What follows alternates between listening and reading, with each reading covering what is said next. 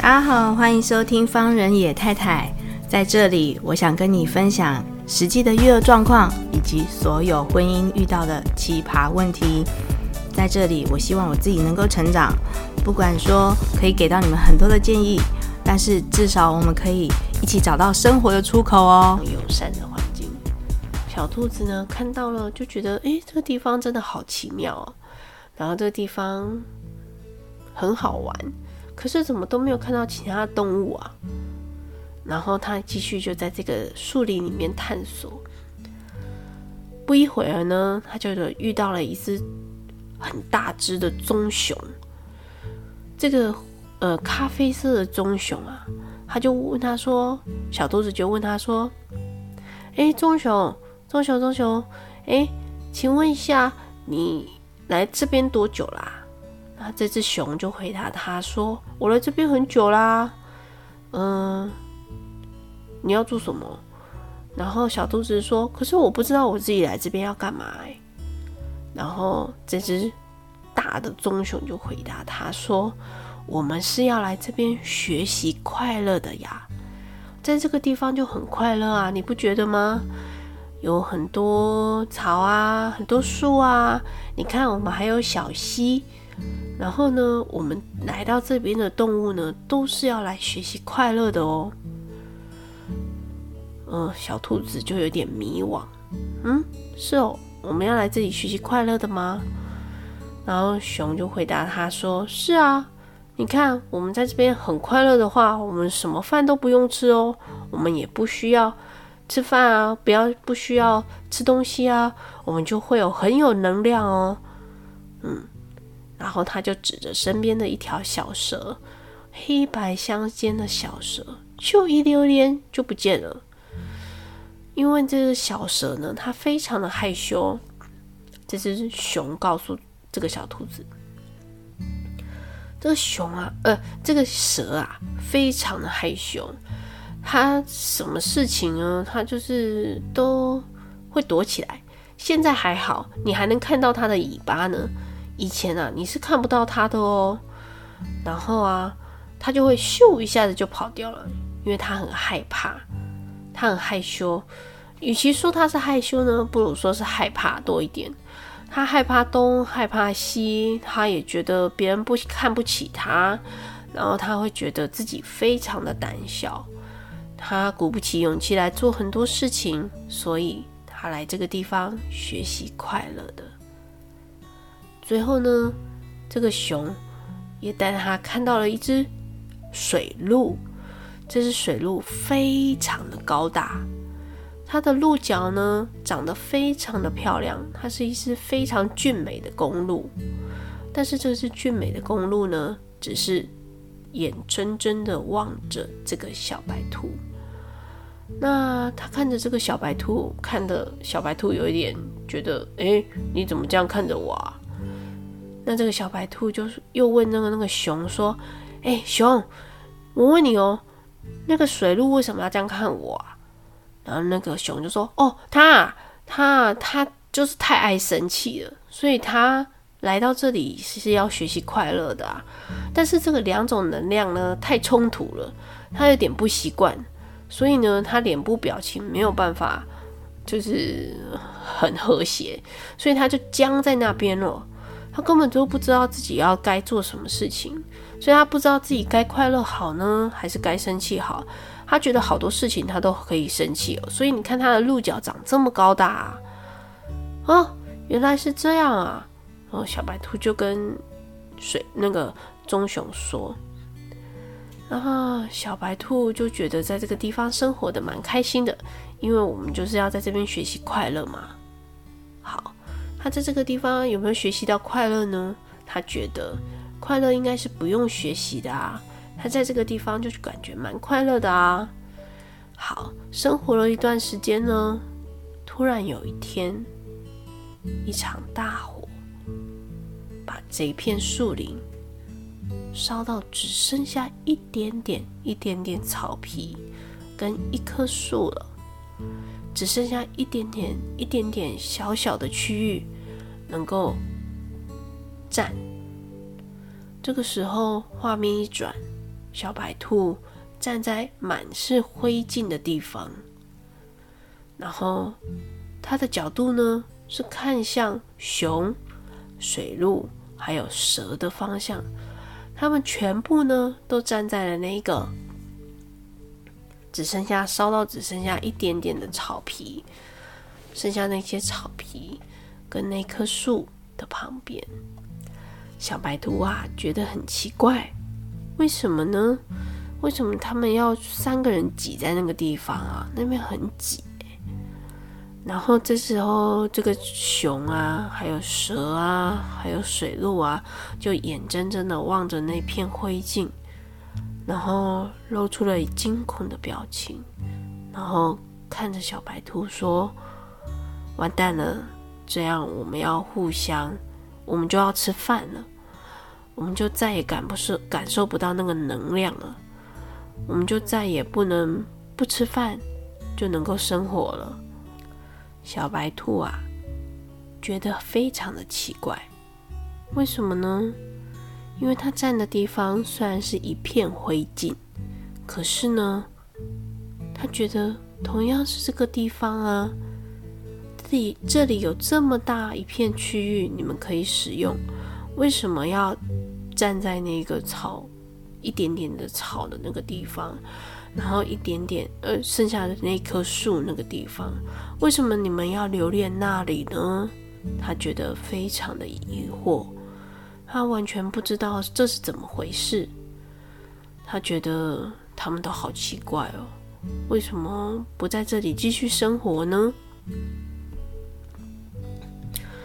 可是后来，其实他熊啊、蛇啊，还有水鹿啊，他都没有办法劝说。最后，最后，在这一个这一世死呃死掉的时候呢，他都没有办法，嗯、劝熊啊、蛇啊、水鹿啊来到他的世界，来到这一片原本他们觉得非常快乐的世界。他们快乐的地方，其实小白兔觉得很可惜，他没有觉得非常生气，他只是觉得非常的可惜。呃，你们体会不到，就算这个世界已经改变了，这个地方依然没有太大的变化。虽然外貌改变了呢，但是呢，其实它的本质是没什么变的。它依然在这个灰烬的地方，这一大片被烧掉的地方，活得非常的开心。小白兔呢，在走的时候呢，它觉得很可惜。啊，之后这个小白兔变成什么？这小白兔变成了一个画面又一转，他来到了一个三合院。这个三合院呢，很破旧，是一个大太阳的日子哦。然后正中午的时间呢，大家都好像出去下田工作了，只有一个小女孩在追着公鸡跑。然后呢，这个三合院的庭院当中啊，有一个有两三个那个像。晒那个呃晒干东西的竹竹篓，呃，就是平平的那种竹塔那一种。然后呢，他是要，他就围着他跟公鸡就围着那个竹篓这样子围着圈一直跑。然后呢，他就在打着这个公鸡的尾巴。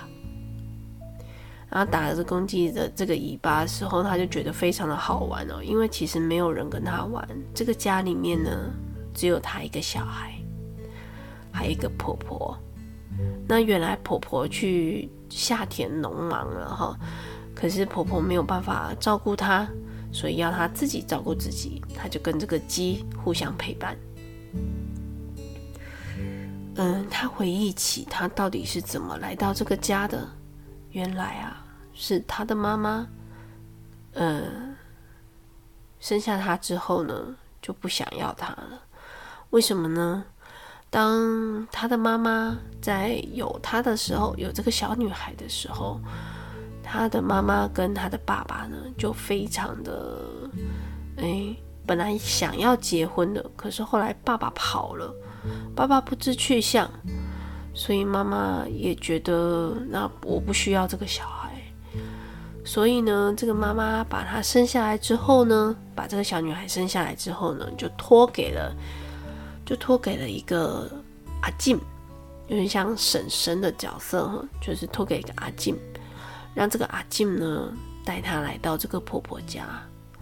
那婆婆也没说什么，就收留她，然后把她留下来，嗯、当做她的子女一样，当做她的后代也一样，当做她的后代这样子，或者是当做她的孙女来养也是哦。那婆婆对她非常的好，有什么东西呢，都会煮给她吃，然后会对她蛮好的。虽然物质生活上面不是那么富裕，呃，你我这个小女孩呢，看到了这个家里面啊，最大的那个客厅啊，有拜拜的地方嘛，然后呢，没有拜祖先，有拜一个很小很小的神像。然后这个很小很小的神像呢，好像是一个王爷吧。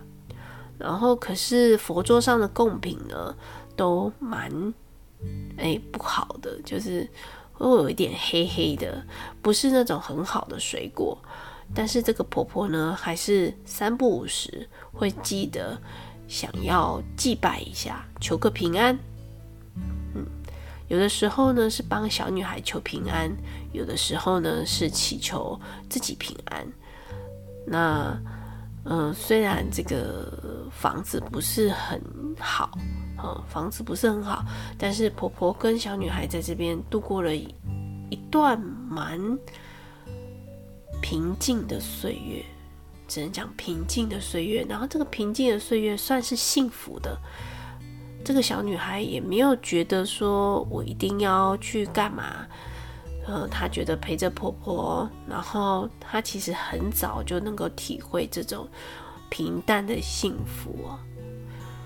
可是有一天，婆婆在煮饭的时候，就跟她讲，她帮她找到了一个非常好的人家，她就说：“你应该要嫁了啊。”我没有办法陪你很久，嗯，因为在那个年代呢，可能大家都不是属于那种很会讲话的年代，有很多事情呢，大家会用意会的或者是猜测的，所以当婆婆讲这句话的时候，小女孩虽然很不满，就是她不觉得她只有回了一句说：“我不一定要嫁啊。”我为什么要嫁？可是那个婆婆就说：“人长大了，总是要去不一样的地方。人长大了就是要嫁人的。”嗯，但是因为那以前那个年代啊，那个小女孩没有办法反驳婆婆这句话，所以她就非常非常的难过。她其实很倔强，她就是。看着婆婆在煮饭那，那个婆婆那时候在跟她讲这些话的时候，还在煮饭给她吃哦。然后啊，她就是看着婆婆的背影，就是婆婆还一直就是忙来忙去的这个样子。但是他又找不出应该要怎么跟他讲，说他其实是很想要留在这个家里面的。他不在乎那些要不要去大户人家，或者是那户人家可以给他很好的生活。这些他都不在乎，他没有觉得我一定要去到那个地方，他只想要好好的留在这里。他觉得平静的生活对他来讲很重要，可是他讲不出话来。他觉得他跟婆婆之间相处的非常好，他觉得他不想要只有这些年。留在婆婆身边而已，她想要更长的时间，但是她讲不出口，她不知道该用什么言语表达，就这样一天一天的过去了。到了她上花轿的那一天，当他上花轿的那一天的时候呢，婆婆也没有出来送他，就这样让他跟着花轿坐到了花轿里面，然后就进到了大户人家。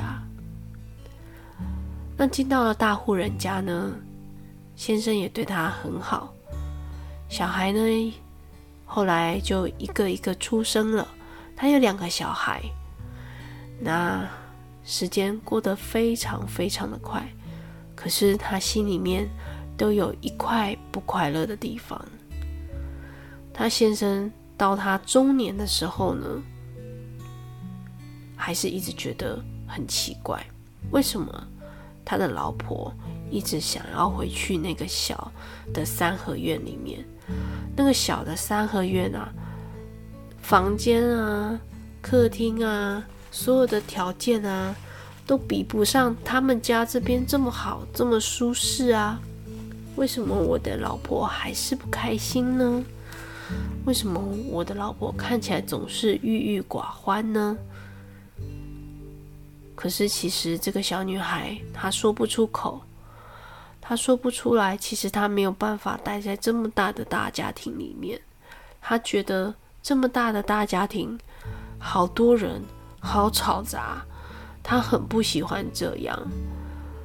但是他觉得，如果可以的话，他想要回去看一看。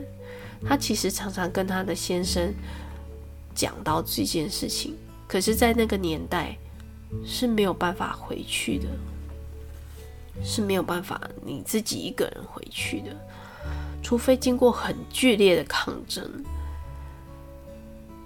时间就这样一天一天一天一天的过去了。到这个小女孩变成老太太的时候，先生也不再管她了。呃，两个小孩也大了，也成家了。他们只觉得妈妈非常的奇怪，为什么总是要回去那个三合院呢？他们想不懂。那其实，当这个小女孩变成老太太的时候，她知道了，她她其实后来先生也不太管她了，她就回到了那个三合院里面去了，因为她先生一直以为她要出嫁，可是其实不是，她只是想要回去那个三合院，想要感受她跟婆婆之间的那个情感，那个幸福又平淡。又平静的感觉，他只想要追求的是这个，所以他没有办法好好的跟先生，好好的跟丈夫说清楚这件事情。他觉得自己怎么会这么笨呢？自己怎么会没有办法讲出来呢？这是在他最后最后要走的那一天。她其实睡在她跟婆婆一起睡的那个房间里面，点了一盏油灯。她的身上呢，也是那种不是以前大户人家哦，她到大户人家穿的时候穿着啊都非常的漂亮，但是呢，没有那么开心。她回到她生命当中这一这一世。生命当中要死掉的那一天，要过世的那一天，她躺在她跟婆婆还她还是小女孩的时候，跟婆婆一起睡觉的那个房间里面，点了一盏油灯。她躺在那边，其实也很平静。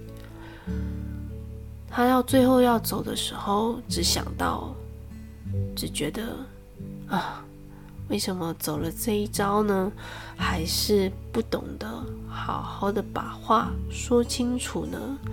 她其实没有想要离开她的先生，她其实没有想要离开她的孩子，她只是非常非常非常的怀念跟婆婆住在一起的时光，然后她希望可以跟全家人只有他们，而不是在大户人家还有妯娌呀。还有婆婆啊、公公啊，还有好几房、好几房、好几房，她其实有时候都认不得那个人叫什么名字，你知道吗？所以他其实是在那个环境里面，他其实是害怕的。她其实是怀念她跟婆婆在一起非常单纯的日子，哪怕先生能够带她回来一天也好，就跟孩子一起在这边生活一天也好，她都觉得她能够提起勇气面对很多很多的困难。他在过世的那一天想到了这件事情，他觉得这一辈子。他还没有好好的把话说清楚，他觉得好可惜。他并没有很责怪，很责怪自己，他没有，他只是觉得很可惜。当这个小女孩走掉了这一天呢，意识马上就回到了，还记得前面的那个草坡吗？那个草坡非常的冷，短短的草，然后有不停、不停、不停的山岚，白色的山岚，一直被风吹着，呼呼呼的吹着。然后呢，能见度非常的低，大概只能看得到草跟山岚。他的意识，这个小女孩的意识又回到了这个小白兔身上。她又变成了小白兔，她躺在那个草坡上面。她躺在那个草坡上面呢，突然觉得不害怕了。她觉得草坡没什么，好像是一个停留的地方。她也没有觉得怎么样。她回到了这个身体之后呢，一转头，他一翻个身，他看见他的黑豹妈妈。低着他的头，就靠着他，跟他说：“你看，我回来啦，我们又在一起了呢。你过得好不好啊？你去哪里了呢？讲给我听，好不好？”